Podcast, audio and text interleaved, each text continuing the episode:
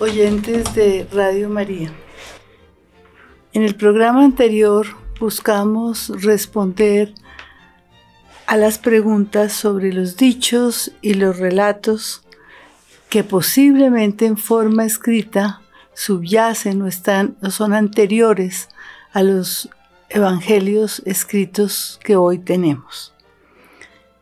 Las respuestas a estos interrogantes son vitales porque nos ayudan a comprender los antecedentes de la formación de los evangelios. Es decir, cómo fue ese proceso de formación de los evangelios que hoy conocemos. Hoy vamos a responder a las preguntas en relación con las fuentes que se tuvieron para esos relatos, para esos dichos sobre Jesús, Hijo de Dios, Hijo de María y Salvador nuestro. Lo último que les comunicamos en el programa anterior fue un comentario supremamente importante sobre el Evangelio de San Juan, tan diferente a los sinópticos y escrito muy posteriormente a ellos. Se cree que el Evangelio fue terminado en forma escrita, el Evangelio de Juan, hacia los años 90 o 95. Sin embargo, eh, creo que es necesario recordarles hoy datos fundamentales sobre dicho Evangelio. Aquí podríamos gastar horas, días, meses enteros en esta investigación, pero aquí les doy los datos esenciales para que ustedes recuerden.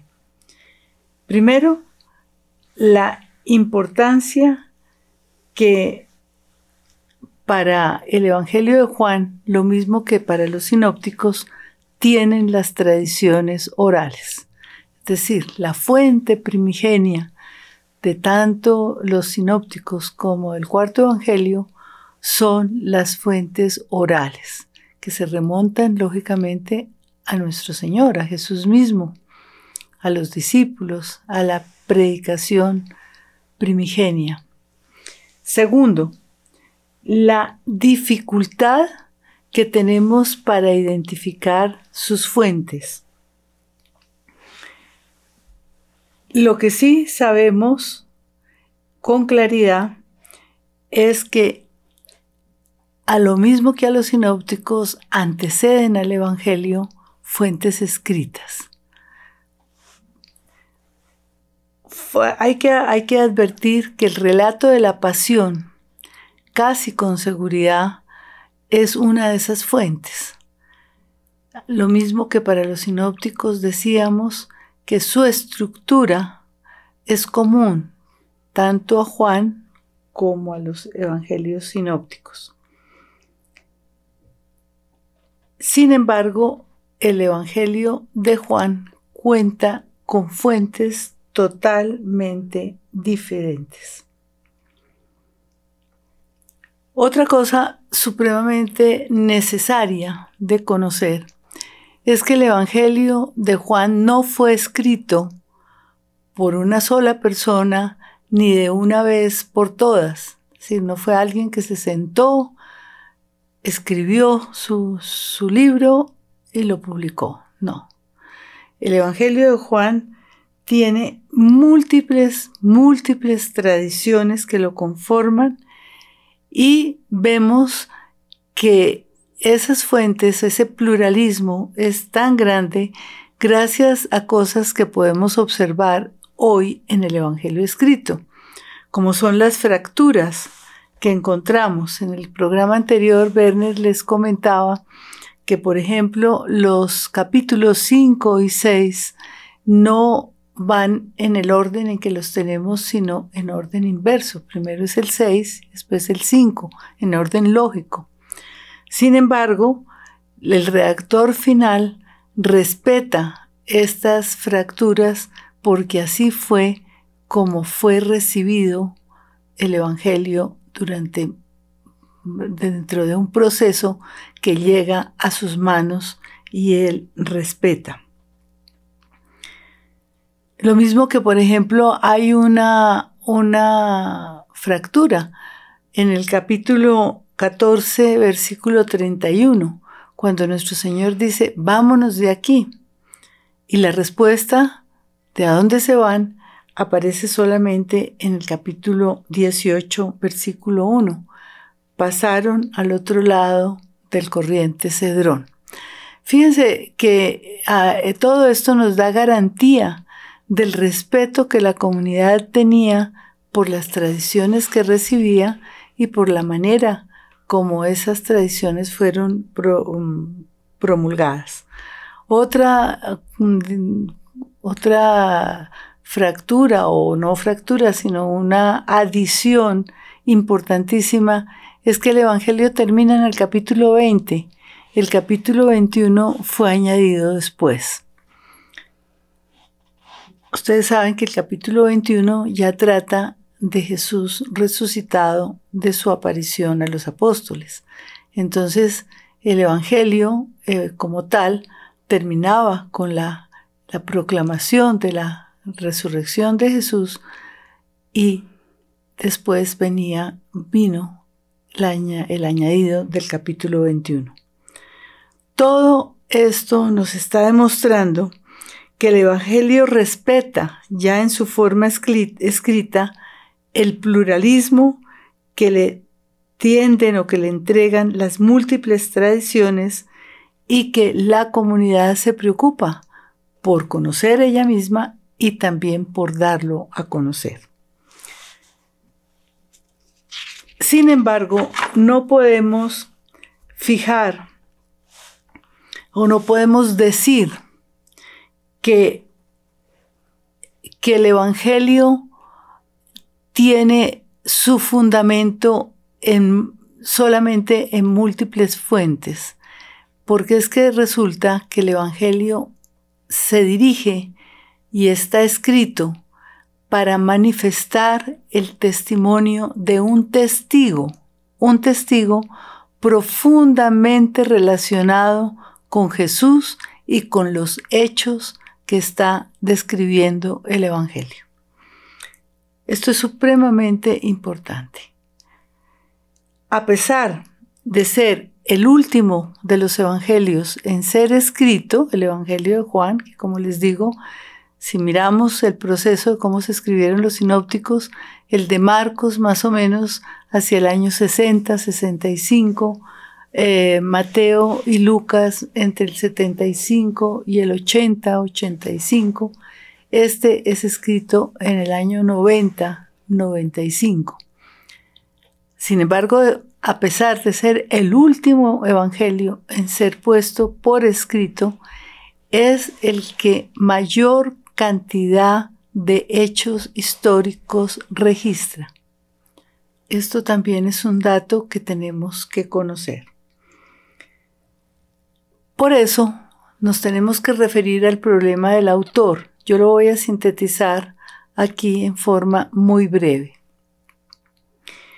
Primero, establecer con precisión la identidad de ese testigo es algo muy difícil. Y afirmar que Juan, el hijo del Zebedeo, discípulo de Jesús, fue quien escribió el Evangelio, eso no es así. Este Juan pudo ser el testigo de Jesús. Por eso nosotros llamamos a esa autoridad inmensa que respalda el escrito del Evangelio, autor del Evangelio, porque es Él quien está respaldando todo lo que dice. El que lo vio lo afirma y lo que dice es verdadero y lo dice para que vosotros creáis y para que creyendo tengáis vida eterna. El, el testigo es para nosotros el autor por la autoridad que tiene, no porque lo haya escrito. Después hay un, librito maravilloso que se llama La comunidad del discípulo amado de Raymond Brown. Esta comunidad joania que como les digo la llama Brown Comunidad del Discípulo Amado.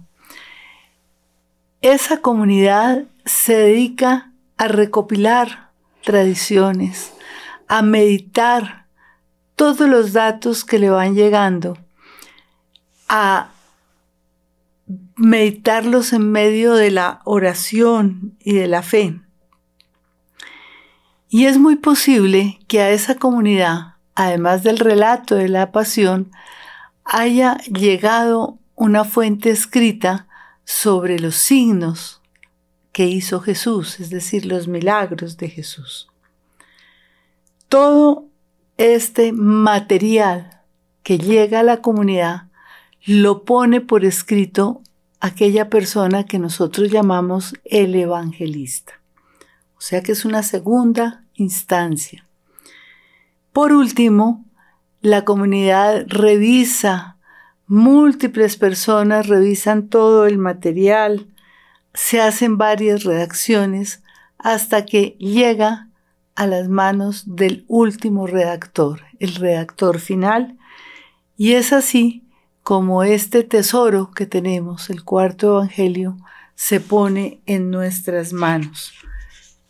Digo que es un tesoro porque cuenta con fuentes primigenias que se remontan a Jesús mismo, como los otros evangelios, pero este se remonta a un testigo, testigo presencial de los hechos, que le da autoridad a todo el evangelio pero que además es reflexionado, meditado, eh, puesto en oración en una comunidad creyente que es la comunidad del discípulo amado. ¿Para qué? Para darnos a conocer con mucha profundidad la persona, el mensaje de nuestro adorable Salvador. Para dar por terminado este aporte del Evangelio de Juan, vamos a comunicarles a ustedes lo que íbamos a decir en el último programa para terminar ese programa. Que la composición de los signos de los cuales les hablamos Werner y yo en el programa anterior termina con la finalidad a la cual apuntan esos signos. ¿Cuál es esa finalidad? Despertar la fe de los lectores. Jesús realizó en presencia de sus discípulos otros muchos signos, nos dice el Evangelio, que no están escritos en este libro. Estos han sido escritos para que, para que creáis que Jesús es el Hijo de Dios y para que creyendo tengáis vida eterna. Eso lo encontramos en Juan 20, 31. Tengáis vida en su nombre. En esta conclusión se dice dos veces que las narraciones de los signos han sido puestas por escrito en un libro.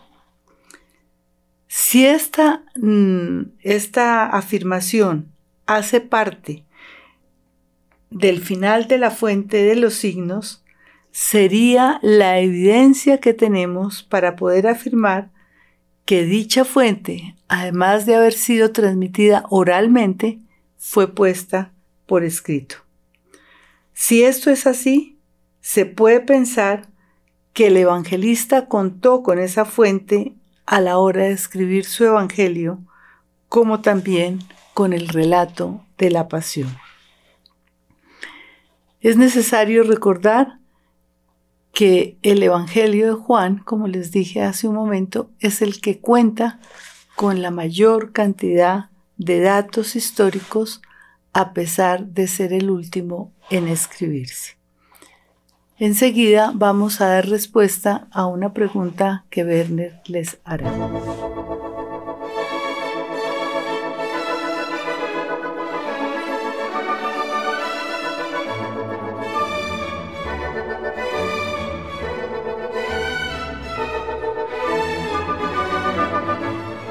Continuamos entonces con esta metodología que es la formulación de preguntas. Y la pregunta pertinente ahora es, ¿por qué y para qué se escribieron los evangelios? La razón fundamental para fijar por escrito los recuerdos sobre Jesús fue no perderlos y de esta forma facilitar su divulgación. Gracias a la composición de los evangelios, tenemos alcance a la memoria sobre Jesús. Esta composición, no así su proceso, tuvo lugar en un espacio de tiempo relativamente corto, cuando aún estaba viva la tradición oral. Los dos procesos, el oral y el escrito, no necesariamente fueron sucesivos, sino paralelos. Y para esto hay varias razones. La primera razón para sentir la necesidad de llevar a cabo la composición de los evangelios fue la desaparición de los testigos oculares. A partir de la década de los 60, empezaron a morirse quienes habían conocido personalmente a Jesús. Este hecho despierta la necesidad de conservar, de no perder lo que Jesús dijo e hizo. Pero ese deseo por sí solo no parece suficiente para el surgimiento de la voluminosa literatura cristiana que aparece en este periodo. La segunda razón es la aparición de lo que se llamó la tercera generación. En Juan 17, 1, 17, 9 y 17, 20, se identifican claramente estas tres generaciones cuando el evangelista presenta a Jesús orando por sí mismo, por sus discípulos y por todos los que crean en Él a través del testimonio de ellos. Fíjense que ahí estamos involucrados nosotros. Nuestro Señor reza, primero que todo, por Él, porque se le viene encima algo demasiado difícil nada menos que la pasión.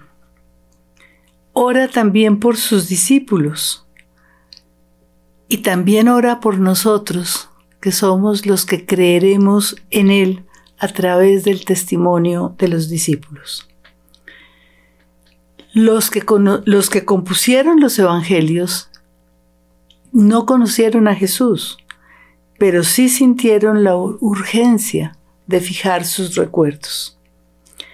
Dicha fijación de los evangelios por escrito se vio beneficiada por un factor muy puntual. El cristianismo nace dentro del contexto religioso del judaísmo, que desde tiempos inmemoriales, como yo también les he dicho varias veces, favoreció la escritura. A pesar de que no es una cultura oral, a pesar de que no es una cultura escrita, la de la fe judaica y cristiana, tanto el judaísmo como el cristianismo favorecen para dar eh, autenticidad, seriedad, eh, autoridad a la tradición oral, cuenta con la posibilidad de escribir. Por eso tenemos en, la, en el Antiguo Testamento toda todo un testimonio escrito. Los judíos relacionaron la revelación de Dios siempre en forma escrita también. No solamente la promulgaban en forma oral, sino que la favorecían diciendo, esto está escrito. Jesús mismo conocía muy bien las escrituras. Como también les dije en programas anteriores, nuestro Señor no solamente sabía leer, que era un patrimonio de muy pocos. En aquella época hablábamos de un 10% que contaba con aquellas personas que solamente podían reconocer las letras. Jesús pertenece a una proporción de población todavía mucho más pequeña, que son los que saben verdaderamente leer e interpretar y dar a conocer lo que están leyendo. Nuestro Señor citaba con frecuencia y lo mismo harán sus discípulos algún pasaje en donde confirman la autoridad que están teniendo diciendo esto estaba escrito o como está escrito. La tercera razón está vinculada con el propio Jesús. Mucho antes de que se escribieran los textos del Nuevo Testamento, la relación de Jesús con la escritura antigua en su vida terrena pudo ser determinante para que su memoria se fijara por escrito. Marcos comenzará su evangelio citando unas palabras atribuidas al profeta Isaías las cuales establecen una clara relación con las escrituras judías y su relato sobre Jesús.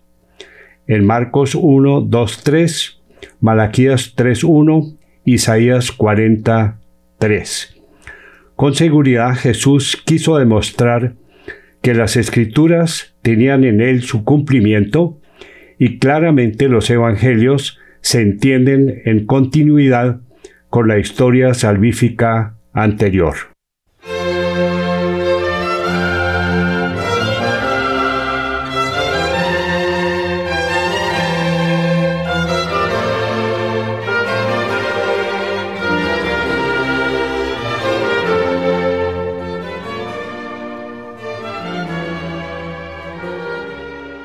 Esto que ustedes acaban de oír es necesario contemplarlo cuando leemos los evangelios, en donde vemos que Jesús sabe que Él está dando cumplimiento a la escritura anterior. Tampoco podemos olvidar que la fijación por escrito de los evangelios estuvo estrechamente ligada a su difusión. La forma más común de hacerlo, es decir, de realizar esa difusión de la, de la palabra de Jesús, era entregar una copia del manuscrito a un círculo de amigos o simpatizantes. Pensemos, por ejemplo, cuando la comunidad primitiva se reunía en las casas, pudo recibir un manuscrito. Como no todos estaban cerca ni en Galilea ni en Jerusalén, sino que la comunidad se fue difundiendo por todo el Mediterráneo. A esas iglesias llegaban los manuscritos. ¿Para qué llegaban? Para que ellos a su vez copiaran o lo entregasen o lo presentaran a otros para que estos también hicieran lo mismo. Les hablé de la forma práctica en que lo hicieron a través de los códices. También podía entregarse el manuscrito a un mecenas para que éste se encargara de su difusión. Es el caso, por ejemplo, que vemos que eh, Teófilo es mecenas en el Evangelio del Evangelio de Lucas. Pero como hemos visto en una instancia anterior a la fijación de los textos, los predicadores cristianos prestaron atención a tradiciones y palabras de Jesús recogidas por distintos grupos que lo escucharon durante su ministerio. Les recuerdo que fueron varios los grupos que escucharon a Jesús directamente. Hablamos de ese grupo grande que se aglutinaba, que lo, que lo seguía, como el de eh, el que estuvo cuando nuestro Señor multiplicó los panes, cuando hizo muchos milagros. Había mucha gente que escuchaba su palabra y lo seguía. Algunos de ellos conservaron muchas de estas tradiciones y palabras de Jesús. También estaba el grupo de los que se reunían en las casas, que lo amaban, que lo invitaban con sus discípulos, que lo atendían y que sin dejar su hogar o sus obligaciones procuraban ser fieles a esa predicación del reino que hacía nuestro Señor. Y por último está el grupo de los discípulos que dejaron todo para seguirlo y que posteriormente van a ser los responsables de difundir su palabra por el mundo. Es así como se fueron transmitiendo múltiples narraciones. El relato de la pasión, en primer lugar. La fuente de los logia, o sea, de los dichos de Jesús, de la que vamos a hablar hoy. Fundamento y explicación de ese material común a Mateo y a Lucas, pero que no se encuentra en Marcos.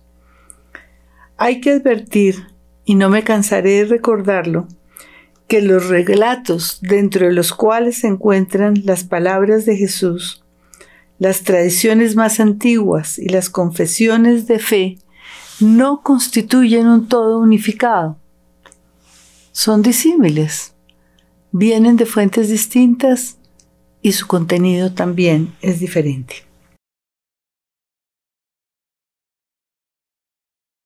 Vamos ahora al centro del tema del programa de hoy, siguiendo con la pregunta que voy a formular. Dentro del proceso de formación de los evangelios sinópticos, ¿qué aporta para su ilustración la hipótesis de las dos fuentes? En primer lugar, para dar respuesta a esta pregunta, debemos detenernos en los datos suministrados por las tradiciones más antiguas que poseemos sobre el origen de los evangelios. Tradición que se remonta a la primera mitad del siglo II. Vamos a examinar estos datos de la tradición.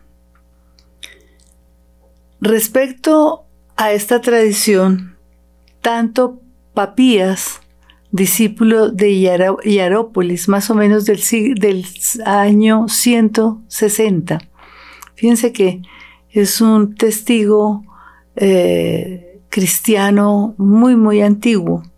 Él escribió un libro que se llama El Pastor de Hermas eh, y es uno de los tesoros que tenemos dentro de la patrística cristiana. Tanto Papías en el Asia Menor de la primera mitad del siglo II como San Ireneo de la segunda mitad del siglo II, tienen textos citados posteriormente por el historiador Eusebio en su historia eclesiástica, en el capítulo tercero. Y respecto al Evangelio de Marcos, dicen lo siguiente. También decía esto el anciano. Está refiriéndose a Papías.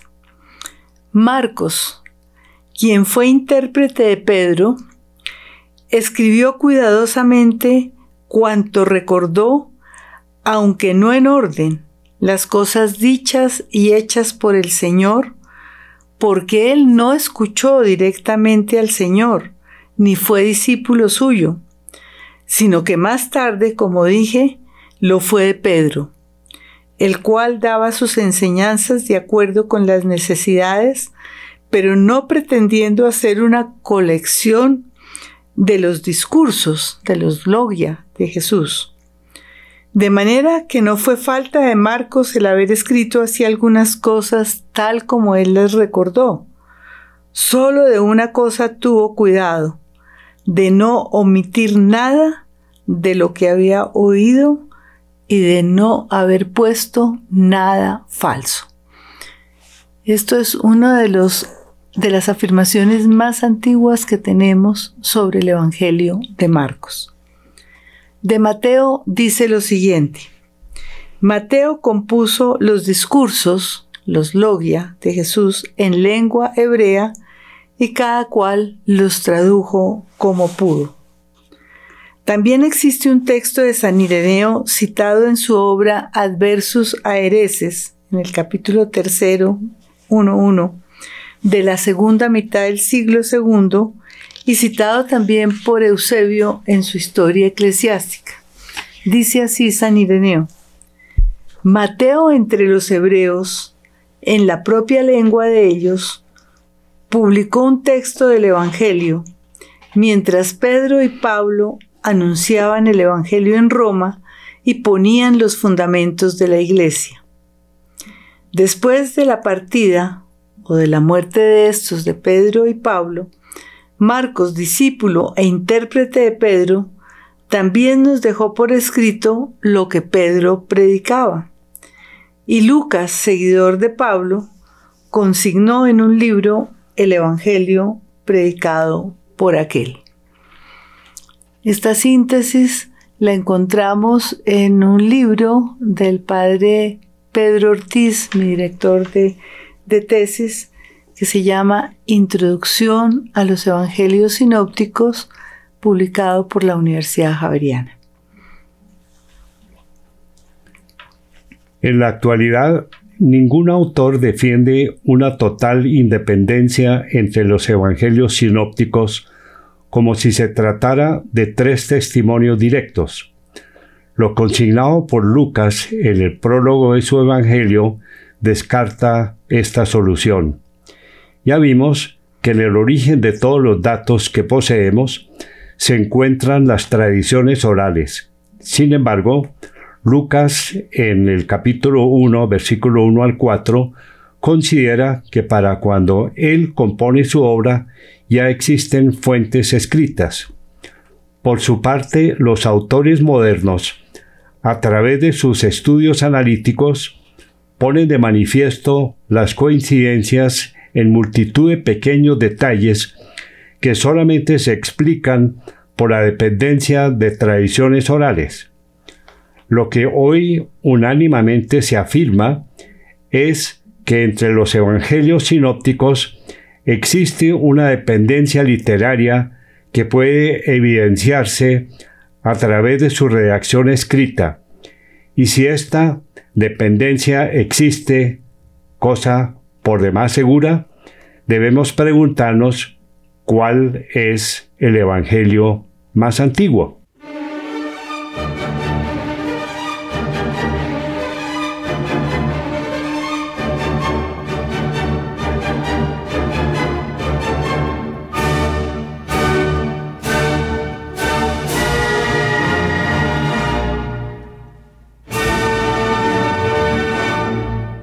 Yo quisiera que ustedes vayan comprendiendo cómo la comunidad desde el principio se está preguntando cómo se formaron los evangelios. Y entre más se estudia, más se comprende. Entonces vamos a tratar de dar respuesta a esa pregunta cuál es el Evangelio más antiguo. La tradición que los padres de la Iglesia creyeron más antigua es la que se encuentra presente en el Evangelio de Mateo, eso creyeron los padres, al cual consideraron el primer Evangelio escrito por uno de los apóstoles en arameo. Todo eso lo vamos a examinar con detenimiento para saber qué tan comprobable es todo esto. Habría sido a su vez fuente de Marcos y de Lucas. Sin embargo, fíjense ustedes en algo muy importante.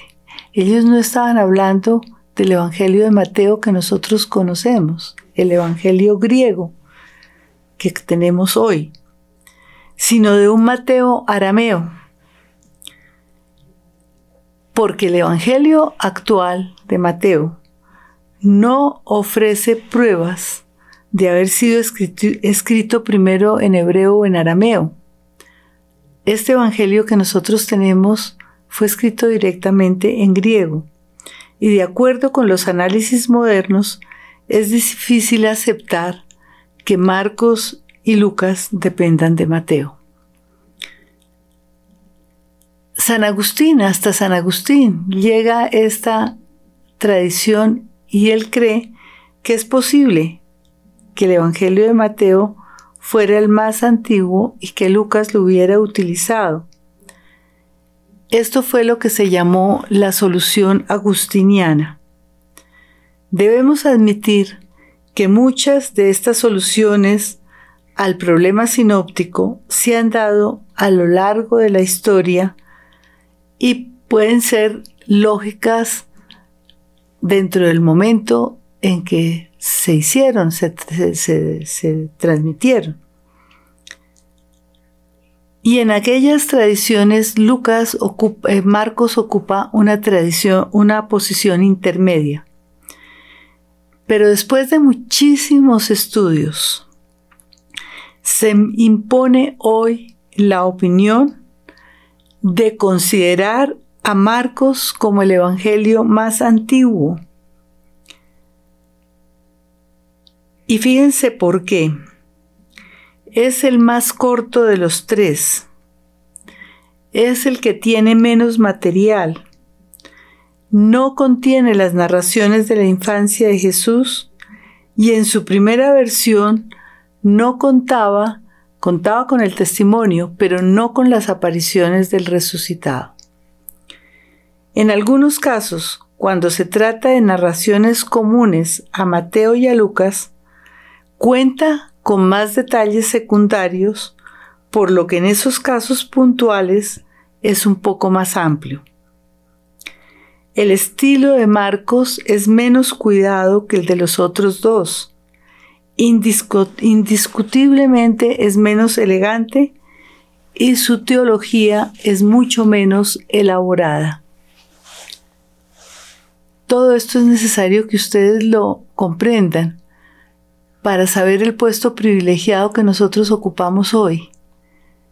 A nosotros han llegado muchísimos, muchísimos estudios y profundizaciones sobre los evangelios.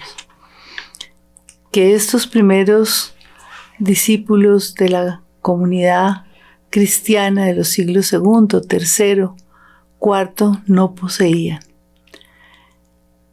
De manera que es interesante que nosotros conozcamos todo eso para poderlo afirmar con mayor autoridad.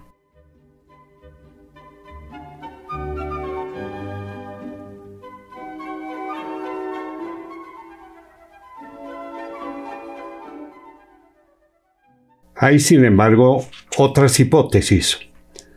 A través del tiempo se han venido construyendo cientos de hipótesis sobre las posibles soluciones al problema sinóptico, algunas de ellas muy complejas y otras más simples. Entre los exégetas modernos hay algunos como Boimard, quienes suponen que las semejanzas entre los evangelios se deben no a la utilización directa de un evangelio por parte de otro, sino a otras muchas fuentes hipotéticas a las cuales acude para fundamentar las dependencias encontradas. Otros, como Banaganay, llegan a afirmar que los evangelistas son simples recopiladores y organizadores del material encontrado, y que no aportan nada, mucho menos su propia teología. Cuando hablaba María Lucía de cada uno de los evangelios, se detendrá en este punto con el que no está de acuerdo. Eso viene más adelante cuando ya nos refiramos a cada uno de los evangelios.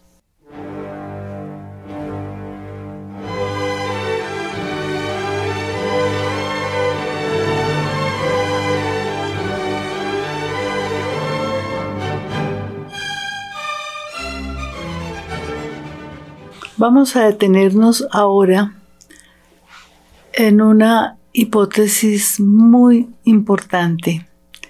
Digo muy importante porque es muy probable. Yo diría que es segura. Es la hipótesis de las dos fuentes. Son muchos los expertos que acudiendo a soluciones menos complicadas se adhieren a la hipótesis de las dos fuentes. Estos investigadores encuentran en Marcos el Evangelio más antiguo, como les acabamos de decir. Comprenden que Lucas y Mateo lo utilizaron de forma independiente en la elaboración de sus respectivos evangelios. Es decir, que el Evangelio de, Marcos es conocido en forma independiente por Mateo y por Lucas. Es decir, ya lo conocen en forma escrita. Y acuden a Q como fuente no marcana, la cual es usada por Mateo y Lucas. Ya les expliqué que esa fuente Q viene de la palabra QL, que quiere decir fuente en alemán, y que contiene dichos y hechos de Jesús que no se encuentran en Marcos, pero sí se encuentran en Mateo y en Lucas. Kloppenborg, en un libro que se los recomiendo, que se llama El Evangelio Desconocido, habla dice lo siguiente sobre esta fuente. Los evangelistas Mateo y Lucas a veces copiaron Q exactamente, lo cual se revela en el acuerdo literal entre Mateo y Lucas. Por ejemplo, Mateo 3, 7, 10 y Lucas 3, 7, 9. Fíjense que estos acuerdos literales lo que nos están mostrando es que esa fuente tuvo que estar escrita, porque es que es literalmente igual. Cuando se corresponde a una tradición oral, es posible que haya alguna variación de palabra, de orden, etc. Y continúa Kloppenborg. Por supuesto, en cuanto uno de ellos alterase la redacción de Q, se produciría un desacuerdo puramente verbal, dice este autor. Estos desacuerdos redaccionales se deben a ordenamientos diferentes, ya que si ni Mateo conoció a Lucas, ni Lucas a Mateo, no podemos pensar que en todos los casos se hayan servido eh, de la misma forma y hayan puesto todo exactamente igual. Fíjense, por ejemplo, cuando uno consulta una fuente, un libro, y yo tengo la intención de escribir algo, no voy a usar de la misma forma lo que leo que lo que usa otra persona para decir cosas distintas. Puede que use esa misma fuente que me puede servir como afirmación a la veracidad de un hecho, de algo que pasó, ahora que estamos en tantos problemas con las FARC, con todas estas muertes de personas inocentes, todo esto. Puede que dos autores consulten la misma fuente, uno para decir una cosa, otro para decir otra. Podemos pensar que Mateo y Lucas tienen una fuente común a ellos.